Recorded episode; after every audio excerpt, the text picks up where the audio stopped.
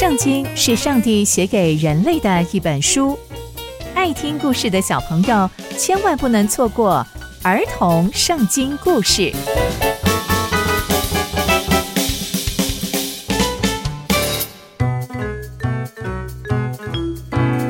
各位亲爱的大朋友、小朋友们，大家好，我是佩珊姐姐。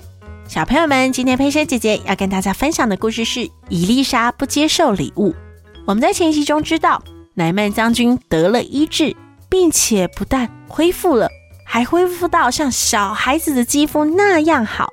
那接下来又会发生什么样的事情呢？就让我们继续听下去吧。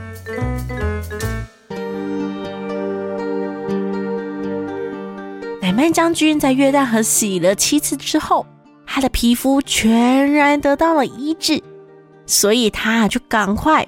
还有他的所有带上的人，就全部回到伊丽莎那边去。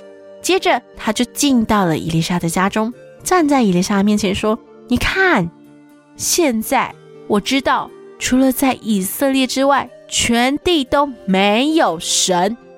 现在，请你收下仆人的这一点点的礼物吧。”伊丽莎就看着他说：“我指着我所侍奉永活的耶和华发誓，我不收任何的礼物。”乃縵就一直说：“哎呀，请你接受吧，这是我一点点的心意，请你不要拒绝我。”乃縵一直一直说：“请你接受吧，请你接受吧。”但伊丽莎就是坚决的说：“不要。”乃縵就说：“好，那如果你不肯收，那就请你赐给我两头驴子可以背负的泥土，因为你的仆人就是我，我不要再献燔祭给别的神了。”我也不要再献任何祭给别的神，我这一生我只要献祭给耶和华。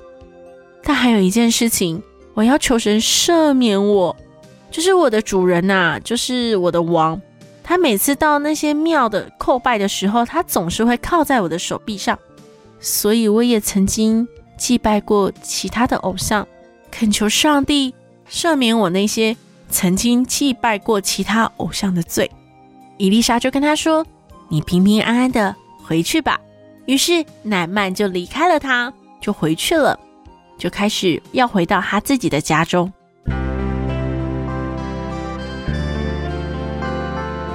那从今天的故事呢，我们可以知道，乃曼将军得到医治之后，非常想要感谢伊丽莎，所以他想要送伊丽莎一些礼物，但伊丽莎坚决不收。